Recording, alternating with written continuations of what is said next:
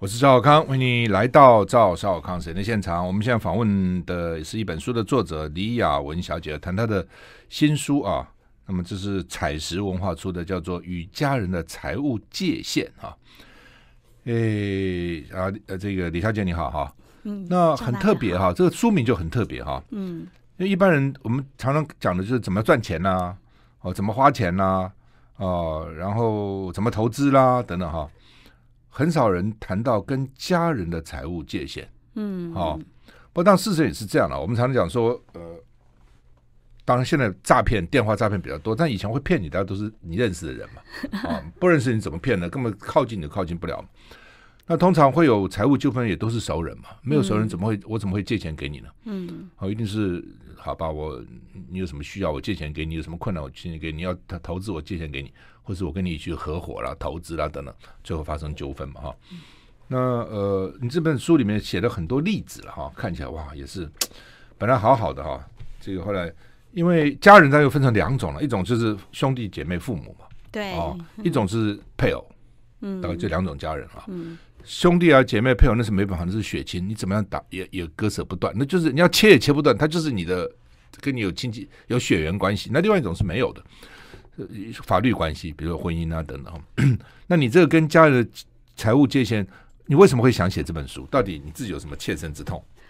我其实本来是写理财的，嗯，我知道你也写了不少理财的理财书，所以都在写什么存股啊、省钱啊。是，可是我发现来找我的人，大部分人跟我一样，是，都是他可能月赚四万五万块，嗯，可是光是拿给家里面，或甚至有债务问题，就给一万多块、两万块，是，最后他只剩下一点点钱，没办法存了。然后他说他想要理财，嗯，我遇到好多人这样来告诉我，嗯。我慢慢累积下来，我就觉得不对呀、啊，嗯，这看起来是一个很大的问题。赚多少钱是回事，能存多少钱才重要，对，对不对？关键是后面那个。你要存呐、啊，你没有存都是假的啦。嗯、那我自己是切身之痛，嗯、因为我是二十六年前的时候。我十六年前遇到一个家家庭里面的勒索问题，是我要婚前，我自己的家庭，我自己的家庭。奇怪啊，你是台台湾师范大学国文系的博士，我是国文系博士，成功大学的文学硕士，我对我中文系担任过国文老师，怎么会搞理财的？对，啊，这完全是照理讲，念文学的应该是不爱钱啊，不爱财啊，没错，琴棋书画，为什么会这样？我后来人生就是有这一个债务问题，家里面债务问题，加上。呃，我生大女儿的时候发生一场火灾，是我两个累积起来，对，嗯、那时候是我刚成大刚毕业，嗯，那我很顺利，很会念书，嗯、那时候刚考上博士班，嗯、那我跟我先生交往八年，我们已经要结婚，嗯、结婚前的一个月，他就突然跟我说。哎，我哥欠了两百万卡债，那个时候卡债。你说你们那个时候两个存了一百六十万，一百六十万，还还是很辛苦存的嘛？因为我爸爸妈妈都没有办法，他那边也没有办法。我们那个钱是要拿来结婚用的。是，呃，也有可能会去买投买房子的头头期款。是，可是刚好他说两百万，我其实很震惊，因为那个数字哈，如果我没有就算了，我刚好又有现金，可是他那个债务的金额又跟我的。刚好差不多。那那时候我年轻，我二十八岁嘛，嗯、我未婚夫当了三十岁。嗯、我们认为说，他一直劝我，他说还年轻，我们就想办法还。嗯、我只有这么个哥哥，或者我这是我哥哥怎么办？对，遇到这种情况，到底最最后他还是给给他了嘛？对不对？他说，他说他会帮忙还，他说他会帮忙还。啊，那这种故事是这样，他都会当时说他会帮忙还。可是大概帮忙了三个月、四个月之后，人就完全消失。对，他大哥说他会不跟他一起，什么帮忙，他自己的债什么他帮忙还，他自己他就说他也会想办法去还。他会想办法还，只是因为卡债的循环利率太高，嗯、所以我们就用八十八趴。对，我们就用我们的信用去帮他贷款。OK，所以债务最后是那一百六十万，通通转到你们了，完全吞到我们身上来嘛。嗯、那我们婚后就开始每个月一直固定的还。嗯、那结婚之后，马上又要还爸爸妈妈。公公婆婆的房贷，嗯，再加上我爸爸妈妈的赡养金，嗯，我还没有生小孩，可是我那时候在念博士班，博士班我们大部分就是兼职，嗯，所以在南北跑，我在师大念书，可是我的兼课的大学在高雄，嗯，那时候是没有高铁的，嗯，所以我是每一周要，我说我都环岛两次，一个礼拜环岛两次，这样去赚那个钱，嗯，钟点费加上我先生的收入，几乎钱进来哦。每一个月就是去还债，去给爸爸妈妈，去给那个心理压力非常大。嗯，结果我本来以为这已经够惨，嗯，结果在我生生产那时候怀孕七个月的时候，嗯、就遇到说我公公跟我先生又大吵一架，嗯。因为我们本来都一直在还公公婆婆房贷，嗯、可是因为我们的现金出去太多了，嗯、所以其实我公公会希我我先生会希望跟爸爸讲，可不可以给你的钱稍微少一点，嗯、或者停几个月，就、嗯、不提还好，哇一提当然嘛，哇哎，这你本来给我的，你如果一直没给我就算，你给我的你现在不给了，等于从我口袋像失去了，对嘛？他当然会反弹嘛，而且他觉得是天经地义嘛，嗯、我。他们很传统，我先生家里面是农家，嗯、非常传统，嗯、所以他就吵起来，就骂我先生说不孝。嗯，接下来那我我插个话，我插个话，现在父母都不喜欢生孩子，对不对？啊，现在现在年轻人，我觉得生孩子真划得来，没有 有两个事情是最划得来。我讲第一次听到，就是我讲的功利一点的哈，一个是读书最划得来。对不对？嗯、你就是读那么几年嘛，有什么了不起的？大学四年，研究博硕士两年，博士三年，读了一辈子受用无穷啊！一辈子人家称你，对不对？哇，博士什么大学，称到老啊！你也不过就是花了这么三五年的时间，一辈子跟着你这个光芒，真的是没有一个投资像这么好花的人。生孩子也是啊，哎，小时候是辛苦，没错了，对，辛苦了，就辛苦那几年嘛。大学毕业好不好？让你大学毕业好不好？几年？大学毕业二十年，对啊，嗯，然后现在人又活得老，对不对？你养我一辈子，哎，哦，活，我现在我现在抚养你二十二年，对不对？对，大学毕业，对不对？对，我活到九十岁、一百岁，你都来养我，哎，所以你要撑四十年、五十年，对，你现在当然，将来孩子会不会照顾你不知道了。至少我们被我们这辈子照顾父母啊，对对对，对不对？我们从二十岁开始赚钱就给父母钱呐，养是奉养他，八九十岁的四五十年呢，每个月。几万块、几万块这样放养哎，我这是第一次听到，是不是这样子？说划算，当然划算，怎么不划算呢？对不对？所以，所以现在不养、不生孩子这些年轻人，他到老了以后，他一定要靠他自己啊。嗯，除非你先有准备啊，否则老是谁管你？所以你看，他在不同年代、不同的代际之间，他的观念是这样子。嗯、可是，在更早的那一代，他的观念是小孩是理所当然要养我，要养父母，要养我到老的。所以他没有去顾虑到我们沟通的时候，其实也有困难。嗯、我们没有办法，你知道，我们发生那个债务的时候，我公公婆婆是没有办法说话的，就是沉默。嗯，好像它是一个很难讨论的话题，大家就掩藏起来不去谈它了。嗯，那我们也。没有办法跟爸妈、公婆之间谈清楚，其实我们已经背了这个债，嗯、另外再背这个债，嗯、你的房贷的时候，其实我们压力很大。嗯、所以那个谈崩了之后，接下来我公公就对我们就是冷战。嗯，然后我就生产，因为那时候已经七个月，其实我是怀着很大的压力在生产。嗯，那生产过程中，我就我也没想到我会遇到这么戏剧化的事情。嗯、我生产的第十天还在坐月子。嗯。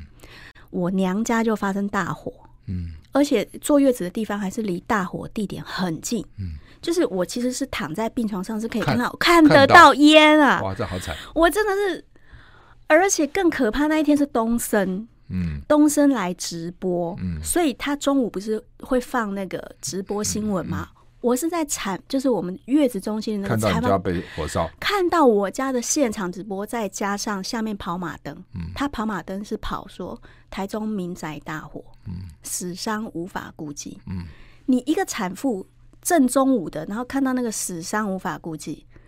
我第一个想法是我家本来就没有什么钱，我妈妈是洗头发，在菜市场做生意，我爸爸是一辈子被叔叔勒索，所以我家族也是。叔叔的小儿麻痹还那么凶啊？我我叔叔是那个哑巴，就是他是发发高烧，然后还天天要钱，天天要钱去赌博，还打你妈妈。对对，这么这么。可是我觉得人被追穷了，被追急了，他会这样子。他欠赌债，他欠赌债，因为他也被人家追，有可能是这样。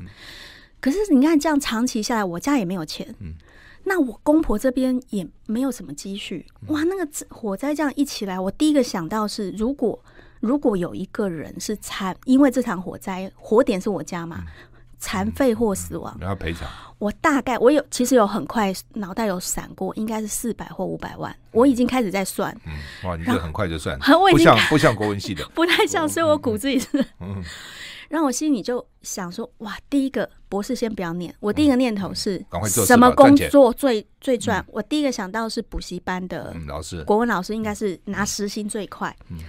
然后那个小孩子刚出生，你知道我心里我那个痛苦，我真的觉得我怎么这辈子要穷下去？我已经挣扎到念博士，我从菜市场出来，我为什么要去念书？我就是想要改变命运。这场火灾这样下去，再加上前面的债务。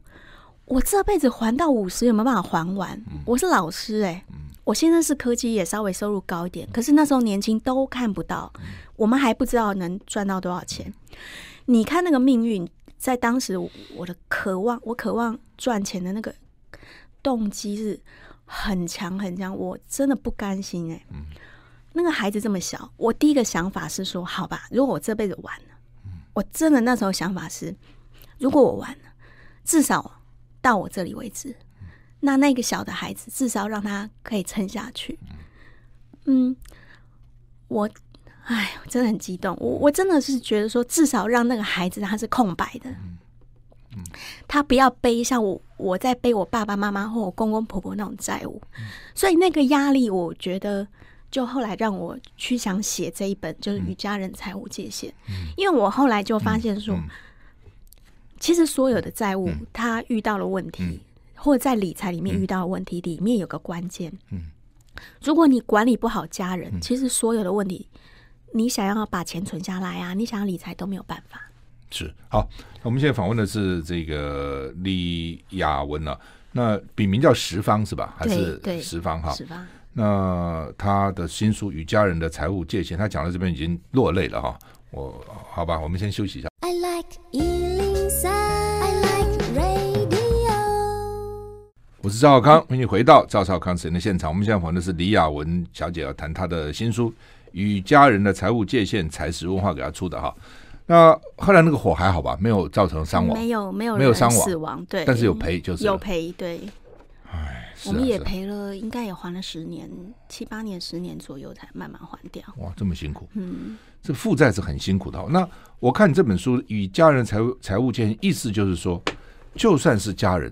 哦，不管你配偶啦，你的公公婆婆啦，什么，或是跟自己的家人、兄弟姐妹、父母，你还是要量力而为，就是了，对不对？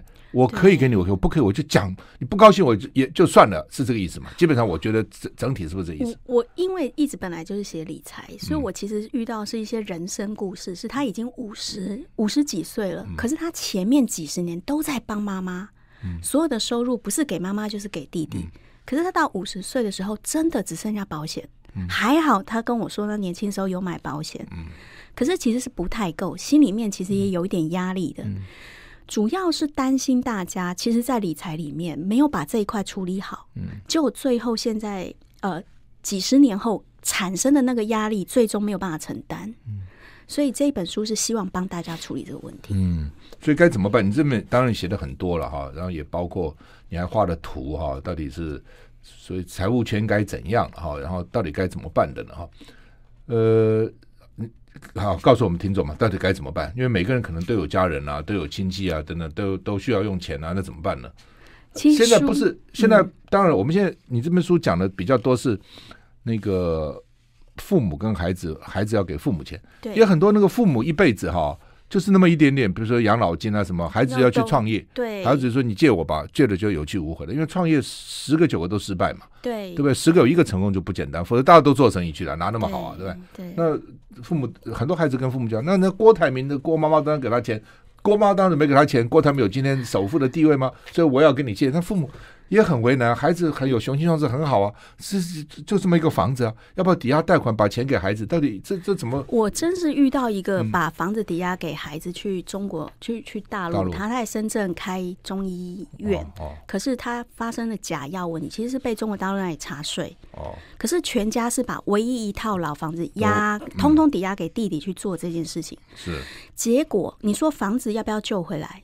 嗯，只剩下姐姐身上是 OK 的，就是他姐姐是结婚了，然后呃，姐夫的工作也不错。嗯，结果最后这个姐姐居然要去偷先生的地契出来去抵押，想办法去救爸爸妈妈抵押出来的那个贷款。嗯，结果这个故事它演变成是这个女孩子最终下海卖淫。嗯，她已经是家庭主妇，可是她为了要瞒住先生，所以你看他这个人生故事是，他已经理财做到这种程度，帮到是爸爸妈妈把唯一的老本压下去之后，最后小孩又要再想办法去拯救这个老宅或者是爸妈的退休养老，所以。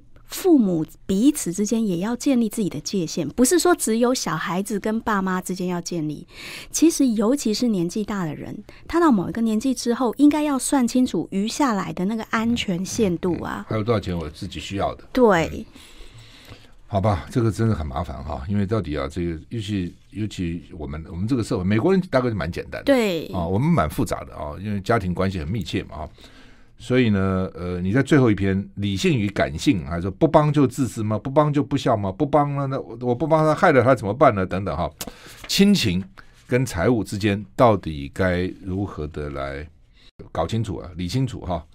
这本书哈与家人的财务界限，它分成四部分啊。第一部分叫做理自己的财，却拿去填补家庭的洞，这这这很惨，这没有什么余力来理自己的财了。刚刚讲过哈。赚多少钱不重要，最重要是你能存多少钱呢？第二部分呢是家庭财务界限引发的问题哈，家家有本难念的经嘛。第三个呢部分是如何设立与家人的财务界限。第四个就是理性与感性的内在纠葛哈，到底你该理性呢，还是重感情呢？都很困难了哈，这常常就是个两难哈。我们需要再回来。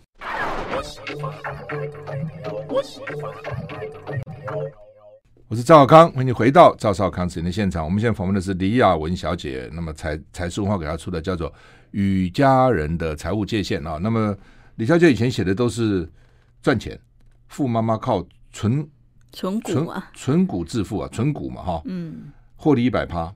我用菜市场理财法，从月光族变富妈妈。有的是交省钱，偷，偷安徒生的内裤，老宅的秘密哦。青少年的理财学小说，以前都是讲理财的哦。对，那这这个其实也是理财了哈，因为你如果说跟家人的财务界限没有没有画好，你的钱通通拿去补这些洞，你怎么可能理财呢？可是其实很多年轻人他遇到问题是愧疚感，嗯，那其实很多长辈他遇到问题是不忍心，嗯，尤其是小孩子，他如果总共有三个孩子，其中有一个状况非常不好，都是特别关特别关注那个小的，或者是那个特别弱的，都觉得你那两个要帮助他这样，对。嗯就最后就造成了很多经济上面的或关系上面的压力。我觉得很多家庭里都在这种小事情、这种大事情、钱的事情里绕来绕去。嗯，可是你会发现在理财的观点里面来看，如果说我们跟父母或跟自己夫妻之间啊，彼此在这种金钱上面，我到底要不要帮我的大伯？我到底要不要帮我的哥哥？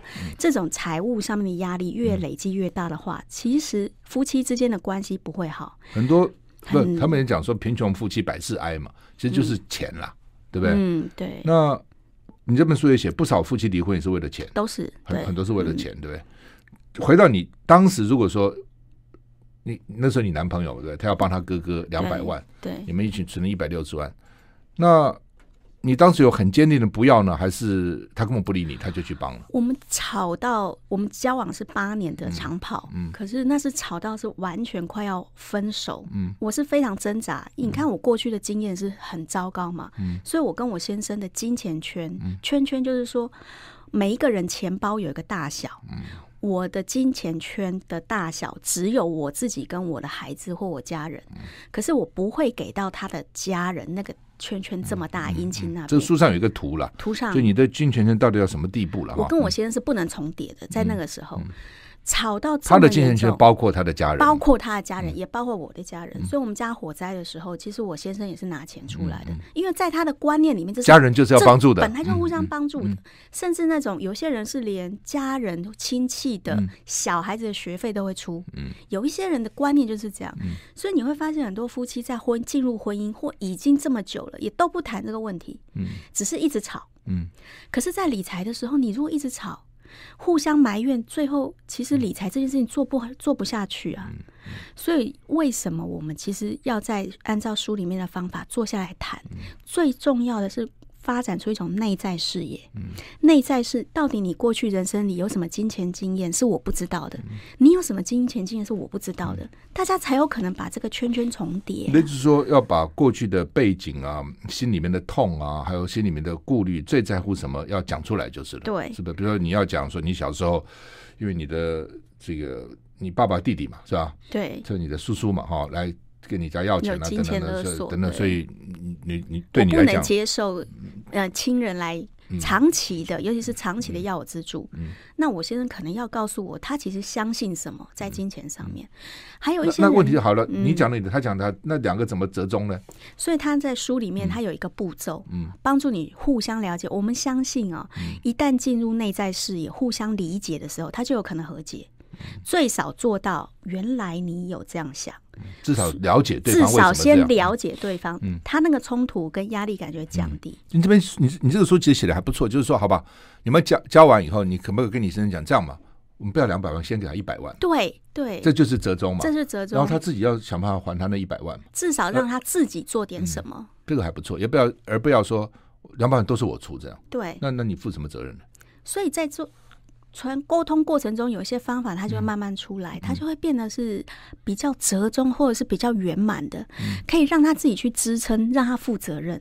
可是你看，很多人是父母那一辈，可能要求其中有一个兄弟姐妹帮忙付钱，其他人完全都不反省这件事情，就不停的做。像我爸爸就是长时间三十年不停资助他的弟弟嘛。可是其实我妈就非常痛苦。那在这个婚姻关系里面，遇到这种金钱压力。我妈妈后来做什么事情，你知道吗？她后来既然存不了钱，嗯，她干脆就花的更凶。嗯，奇怪，人有时候我干嘛给你弟？我干我自己花了算了，我干脆花了算了。哎，她最后变成一个负向的循环。我我们家后来为什么那么穷？我觉得跟我妈妈其实年轻时候报复心态也有一点关系。嗯嗯，有人讲的报复性的消费，很有这个味道。我干脆把它花了算了，干嘛给你，对不对？给你花不我自己花。还有一些是依赖问题，嗯、比如说小姑住在家里面，嗯、然后叫你呃帮他付水电费、嗯、付小孩子的学费，嗯、你会觉得他好像已经很可怜。比如说、嗯、婚姻不顺啊，啊、呃、工作不好找。嗯、可是有一些人就会住在家里，哎，长久下来，其实他就不愿意站起来，也有这种状态。嗯嗯、可是爸爸妈妈如果继续包庇那个其中比较弱的那个孩子，嗯、最后其实对那一个孩子来讲也很不好啊。那这个该怎么办呢？所以书里面也有一个故事，它也有里面也有一个表格，教你怎么去辨识依赖关系。我们也很多时候金钱圈圈没有画出来以外，也不画到底谁依赖你。其实你最后会发现，那个依赖关系一样被看清楚之后，就有可能面对他。你先生，比如说我先生从来不去画，有什么人是像挂霸掌？我们说有些人是。哎，一环接一环，一环接一环。可是它其实是有个依赖圈圈的。如果你看到把那个图画出来，按照书里这样画，你就有可能在发生下一次你妈妈说：“哎，你弟又需要钱的时候”，你那个表会出现在你的脑海里面。所以它也是一个自我觉醒的过程。金钱其实哦，它真的讲讲到去怎么去理财的关键呢？我觉得跟自我觉察是有关系的。认识自己到底为什么现在变成这个样子。这个理解力发生之后，才会有自制力，这是我的感觉。可是为什么我现在这么穷，或者我存了半天这么努力工作，只存这么一点钱去检讨，其实是有原因的，对，嗯、一定是有原因的哈。嗯、那你你这边有一个有一个有一章在谈照这个照顾者跟依赖者哈，你说有三种类型啊，第一个就是夫妻了哈，依赖者加依赖者，嗯，啊是最恶劣的关系。第二种叫依赖者加照顾者。你说大部分主妇都是这样，就是主妇是依赖嘛，先生是照顾的嘛，对，对不对？对，大部分家庭是这样。另外一种就是照顾者跟照顾者彼此都可以照顾对方啊，不干涉，互相支持，这当然最好嘛。啊，就是夫妻都有工作，收入比较高。现在现在双薪家庭大概都是这样的，对不对？没有双薪家庭很多是第二种，一样他是照顾者加依赖者。哦，太太可能收入比较低，少一点。哎，然后先生收入比较高，嗯、最后先生。可能会负担最大那一笔，比如说房贷是他还，嗯、那太太可能就是自己的零用钱。嗯、你常常看到是这一种，所以夫妻他又分好几种类型。嗯嗯、可是不管哪一种类型，关键还是在沟通，嗯、还有在互相理解。还有啊，书里面有讲，最重要是夫妻要画出金钱蓝图。嗯，蓝图是说我们对未来人生生活的预想。可是你会发现，很多夫妻不结婚之后就不谈梦想，也不谈渴望，都在谈。那么到底啊，什么叫做金钱蓝图？我们休息一下再回来。I like 103, I like radio。我是赵少康，欢迎你回到赵少康时间的现场。我们现在访问的是李雅文小姐呢，她又叫十方啊。为什么叫十方？八方，人家讲八方什么？八方云集。对对对，十方，你还多两方。十方，因为当时最红的作家是九把刀，我想要有个数字，okay. 我想比他大一。哦哦、对，数字比较好记哈。好，那么呃，你刚刚讲的说金钱蓝图这本书叫做《与家人的财务界限》嘛？金钱蓝图是什么？金钱蓝图是对生活的预想，比如说你在年轻的时候，嗯，每一个人都可能会想说，我年纪大，五十岁的时候想要住什么样的房子，嗯，想要有多少退休金，想要多久旅行一次，嗯。每一个人其实没有说出来，但是你问他的时候，他心里面是有一个图像的。嗯，所以这个金钱蓝图是帮每一个人用图表的方式画出来。哦，原来哦，你会发现有一些人会像我先生就告诉我，嗯，其实他人生无大志，嗯，他会希望就是平稳就好，人生要知足常乐。哎，嗯嗯，这是他的蓝图，嗯嗯。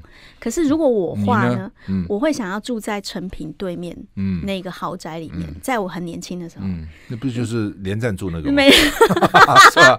那叫什么？我现在忘了啊。哇，两个字，反正他，我幻想要。变得豪华富裕，嗯，那你看啊，我我们夫妻俩大概在四十几岁的时候就出现了冲突，嗯，因为我先生是在，对不？我打个岔，嗯，那你们谈恋爱的时候都不谈这个的？不谈？咦？哎，这不要不想说将来要怎样不？哎，人会变，你在年轻的时候对生活的欲望跟想法没有那么清晰，有可能，有可能。可是你到后来年纪学生，啊，学生的时候不会想这些，那年纪大的时候冲突开始出现。我先生在四十五岁左右，他希望退休。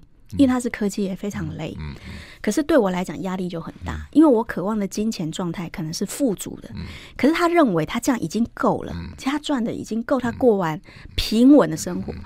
很多夫妻其实会出现这个问题。嗯，我遇过一个业务哦，嗯，他说因为他长期是在竞争的状态下，所以他对金钱有很强的野心跟欲望，嗯。可是他先生在年轻时候就是公务员，嗯，哇，他们也是结婚十几年之后。接近要濒临离婚，嗯，因为他遇到一个问题，是他先生的金钱蓝图预想跟他不同，嗯，他只渴望过上可能呃月月入四五万的生活，他就觉得这生活很平稳，嗯，可是他太太是希望可以过上七八万、十万块月入的生活，嗯，这时候他们夫妻之间的冲突很大，嗯，所以看每一个人这时候在遇到呃怎么花钱的时候，又开始吵架，嗯，所以你看。夫妻之间对金钱蓝图的不同，会直接影响到理财结果。嗯，所以我们在书里面都会教大家怎么样把这东西画清楚、谈清楚。但是谈恋爱的时候哈，可能冲昏了头也有可能嘛哈，爱情是盲目的，也可能那是年轻没想这么多哈。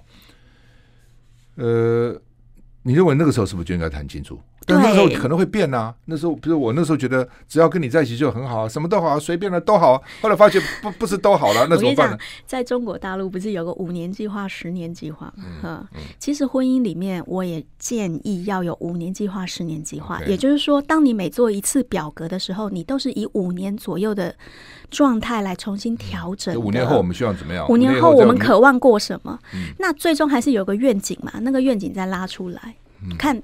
每五年去检视一遍，我们有没有继续走在正确的道路上？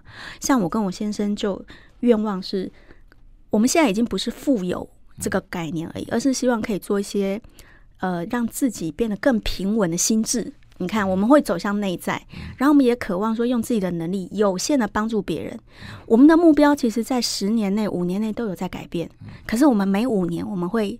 调整一次，调整一次，所以夫妻能做的也是这样子。我们要像经营公司一样经营婚姻，嗯，不容易哈，很多人都不讲的，对不对？对，大部分也不讲，不谈清楚，或者他自己也不知道到底我要干嘛嘛。所以要静下来谈，静下来想。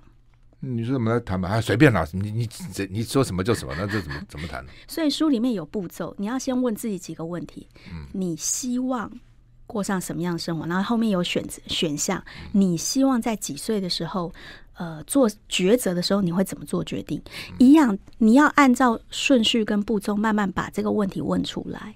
所以啊，这本书有点像是自己做自己心理金钱心理智商，有很多问题要自己去勾去填，对不对？对，哈，嗯，呃，那那你教你你你有时候也去教演讲嘛？哈，大大家真的会照你这样去填吗？啊、呃，有一个女孩子，她刚好要结婚，嗯、我觉得她可能婚前是有焦虑的，嗯，因为她发现她跟她先生好像，她发现她这个未婚夫很爱买汽车。哦，我们一般买车是五年换一次，嗯、十年换一次。这个女孩子发现她的未婚夫是两年会换一次车，所以她其实有点不舒服。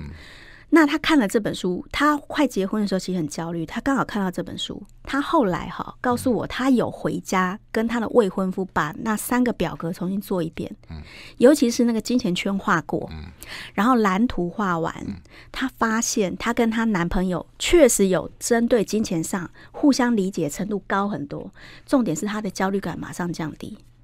我自己我自己亲身经历是，其实我一直。因为这个债务问题，我跟我先生到去去年都还会因为同一件事情吵架。人很好玩哦，你看你今天如果开车去上班，然后你走错路发生车祸，人的心态会这样，他会留在原地，说我今天为什么发神经要走那一条路？他会留在原地不停抱怨。我跟我先生就发生这种事情，我们当年做了一个看起来很糟的决定。结果过了十年之后，我们还在吵。我们当时为什么要做这个决定？可是这本书写完，我跟我先生把从前的表格重新做过。我们现在真的在这件事就有点像翻过去。我们夫妻已经不为这件事情吵架，产生了某种程度，我觉得是和解，互相理解。好，那你这边第六章也讲金钱性格哈，这很有意思。一个人花钱的习惯、喜好跟品味哈。要不要讲讲什么叫金钱性格？简单讲就是有人开机就怕去哎，嗯、有人就勤俭哎。嗯、可是夫妻如果两个人都很省，其实就没事。嗯、最怕就是一个很省，一个很爱花。是哇，那个如果有节省型、享受型，结果遇到那种很爱理财的哈，嗯、就他就先生会常常抱怨太太，我就遇到一个。为什么那么爱花钱？哦，抱怨他的爱先生爱理财，太太爱花钱，爱爱花钱。然后最后先生就去检查太太的发票，嗯，哎呦，结果太太就气到呃，跟先生几乎是每天吵架，因为他觉得他被控制。可是他先生是有他的目标啊，他先生觉得他想要早点退休啊。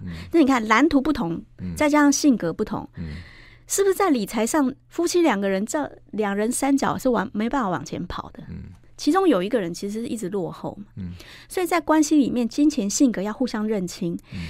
如果说先生遇到那种很爱花钱太太哈，我在书里面有有一个方法是，请大家坐下来谈一谈，到底你们人生的金钱目标在哪一岁的时候，你们要存多少钱，然后回推一下每一年要存多少，最后跟太太定出目标来。他如果每一年要出国两趟。你可以跟他说，我们一年的预算可能只有十万块，让你出国，不然你要不要从欧去欧洲换成去日本？你们最后把那个数字定出来之后，叫他签名。每一年就做一次，哎，很有效哎。我有一个读者，他就是每一年跟他先生讲好，把那个。买包的预算变成一个数字，因为以前太太可能就是想买就买，后来她变数字之后，她拨出预算，太太就在那个预算里花就好，最终对她家庭财务结果就有有利，但是她太太又不会欲望没有办法被满足，最后一直吵架。所以你看，谈我们为什么要谈？其实还是在计划里谈嘛。嗯嗯，就是先定个目标，比如说我们。多少岁的时候应该存多少钱？对，然后再回推，回推。我要达到这个目标，我每每年应该存多少钱？至少存多少？我们赚这么多钱，扣掉要存的钱，剩下大家花嘛？对。那如果太太不同意嘞，说我你干嘛？我干嘛？就这个有日好日子先过吧？那怎么办？哇，那这个就无解，就比较麻烦。这就是他不愿意沟通，那就要再往下去挖，他到底有什么东西？他为什么不愿意坚持？嗯、人有时候会有一些他说不出来，我们说在冰山底下的东西，他不愿意去服从的。不然，人的本性应该是会希望让事情变好。嗯，你都已经这么理性告诉他数字，告诉他结果，但是他还拒绝去做，他内在有什么东西在困扰他，这要去找出来。有一些人是，你知道，他可能是有些心理上面的压力。比如说像我妈妈，你叫他这样做，他会说我不要，他已经烦躁了，因为其他的东西被压抑。这个东西又要再重新整理，那可能是下一本书，嗯，才能处理。对啊，就是说，实际上越你常觉得夫妻啊，理论上应该很亲密，其实真的在一起能够把心里面想法沟通出来，其实不多，不多，不多，每天就这样过日子，过日子，过日子，嗯，不会变成这样。所以按照你的讲法，就是要认真的谈就是了。对，哦，把把目标谈清楚，然后该怎么做谈清楚。对，有什么困难，为什么不行，讲清楚。但他要讲啊，不讲就很麻烦哈。好，我们现在访问是李雅文小姐，谈她的新书《财是文化出的与家人的财务界限》，我们休息再回来。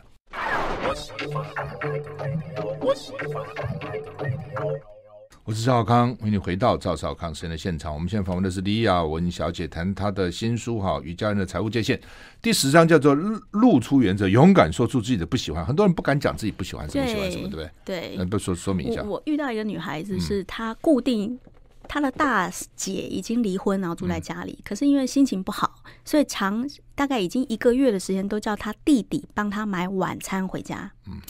可是他弟弟每一次帮他买晚餐，不好意思跟姐姐要钱，所以其实等于是长时间在支付他的晚餐费啊。结果这个人的呃，这个弟弟的弟妹啊，就是他的太太，其实是不满的。但是他又不好意思告诉他的姐姐，所以最后他们其实慢慢就开始冷战。那遇到这个问题，我就跟他讲，我说：“其实你遇到这种事情，你千万不要绕着弯，不告诉那个姐姐。他弟弟后来用的方法呢，就是会告诉，偶尔打电话给他姐姐说：‘啊，我今天加班，我来不及。’就是我们都用迂回的方式，不敢正面告诉他我不喜欢或者我不舒服。可是偏偏在金钱这件事情上，划线的关键就是要讲清楚，而且讲白。他有一个技巧是这样子。”你在谈，比如说妈妈跟你要求要赡养费或者是要增加金额的时候，你要谈的关键是你要谈你的感觉。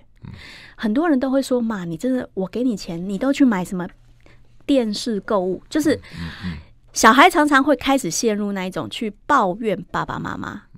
可是关键在露馅去讲自己的感觉的时候，去。告诉别人我为什么不要的时候，关键在于你要说你自己的感觉。其实我最近是压力很大，或我其实感觉我想要在五十岁的时候存下多少钱，我有点焦虑。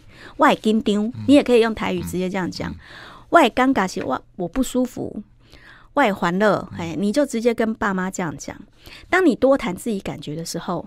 他的情绪或感受比较有可能会平复下来，所以你跟姐，像我们刚刚那个例子，你要怎么去跟你的姐姐讲你不舒服？不要迂回的说，我今天太忙，没办法帮你买晚餐。你要直接告诉他，我的月薪每一个月是三万八，那我帮你买晚餐已经连续一个月，虽然我没有办法，虽然我是你弟弟，我很想帮助你，可是这么长的时间，其实我已经有压力了。你就直接告诉他。其实你不带着评论别人的时候，那是不一定会伤到感情的，反而会让你的界限拉出来之后，他会开始尊重你。所以书里面有一个例子哈，他说有个小女孩，她告诉她妈妈说，她妈妈希望增加三千块的奉养金，她本来每个月都给五千，嗯可是她妈妈要增加三千，她就跟她妈妈说不可以。因为其实五千对我来讲已经有一点压力了，她的月薪只有三万二，嗯，那她妈妈就很不满，那我起立在大喊那杀青后是什么意思啊？哈，哎，没有什么，你为什么不能给我？那那这个小女孩没有回过头来去抱怨她妈妈，也没有说你都把我的钱拿去买电视购物或买药，她只是说嘛，我有压力，我希望你谅解。她妈妈继续在抱怨的时候，她只是讲说嘛。我有我的计划，请你谅解。哎，后来有成功哎。这个小女孩说，她妈妈居然有冷战一段时间之后，回过头来哈，开始关心这个女儿的生活。你有没有发现，有的父母其实长时间也不太，不一定他心里是这样，但是他表现出来是他不太会去过问孩子们的收入状态怎么样，孩子们工作压力怎么样。很多时候，呃，小孩子自己不讲，父母真。也不特别去关照他，就他们之间就没有办法在没有办法营造理解，所以你看啊，在这个故事里面，这个女孩子最终得到她妈妈的关心，她妈开始会注意说：“阿丽看会盖太辛苦嘛？”有就开始这样问他。所以你看哈，露馅说清楚，在财务上是很关键。嗯嗯，对，这这里有一个就是十二章叫责任原则，先为自己负责，再满足他人。我自己都负不了责，我怎么去帮助别人呢？不是叫你不帮助别人啊，不要帮助家人，而是自己先要帮助自己哈。那你这边有一个回应秘籍，我觉得还不错啊。比如有人是威胁你，你要我死是不是？哦，你给我滚！你要毁了这个家吗？哦，等等，这是威胁。你有讲怎么回应哈？贴标签，你这么自私哦。然后你想你自己哦。然后呢，你不孝顺父母，你书读哪里去了？你书读哪里去？这句话常用。对，书读到狗肚子去了。啊那你的回答说，也许你是对的，哇，你就说好吧，这我我我说你是这样吗？那他不生气吗？没有，你就告诉他，你这样想我没有办法，但我不是这样想我自己的。嗯，你要对自己的自尊心要拉出来，你有尊严呐、啊。嗯嗯，你无情无义是个人渣，你回答说你继续攻击我也没用。哦，就这样，就是我已经决定了，我已经决定了。嗯，对。然后呢，这个有时候不跟你说话。冷战，这时候怎么办？哦，冷战是千万不能够不能够低头的，嗯，因为这也是一种技巧，它是一种勒索，嗯、情绪勒索，情绪勒索。所以其实你就让他冷战，嗯、所以这为什么难？有些人其实，在长期在这种关系里面，他就他就忍耐了，嗯、可是长期下来压力很大，嗯。嗯那他如果跟你冷战，你你要跟他讲话还是不跟他讲话？不跟他讲话，但是你还是关心他，你一样该做的事情做。嗯，哎，简单讲，你每个月该给的钱就是给。嗯，但是你不该做，他继续冷战，你不要退缩，嗯、不要把那个多三千块给出来。好吧，与家人的财务界限呢？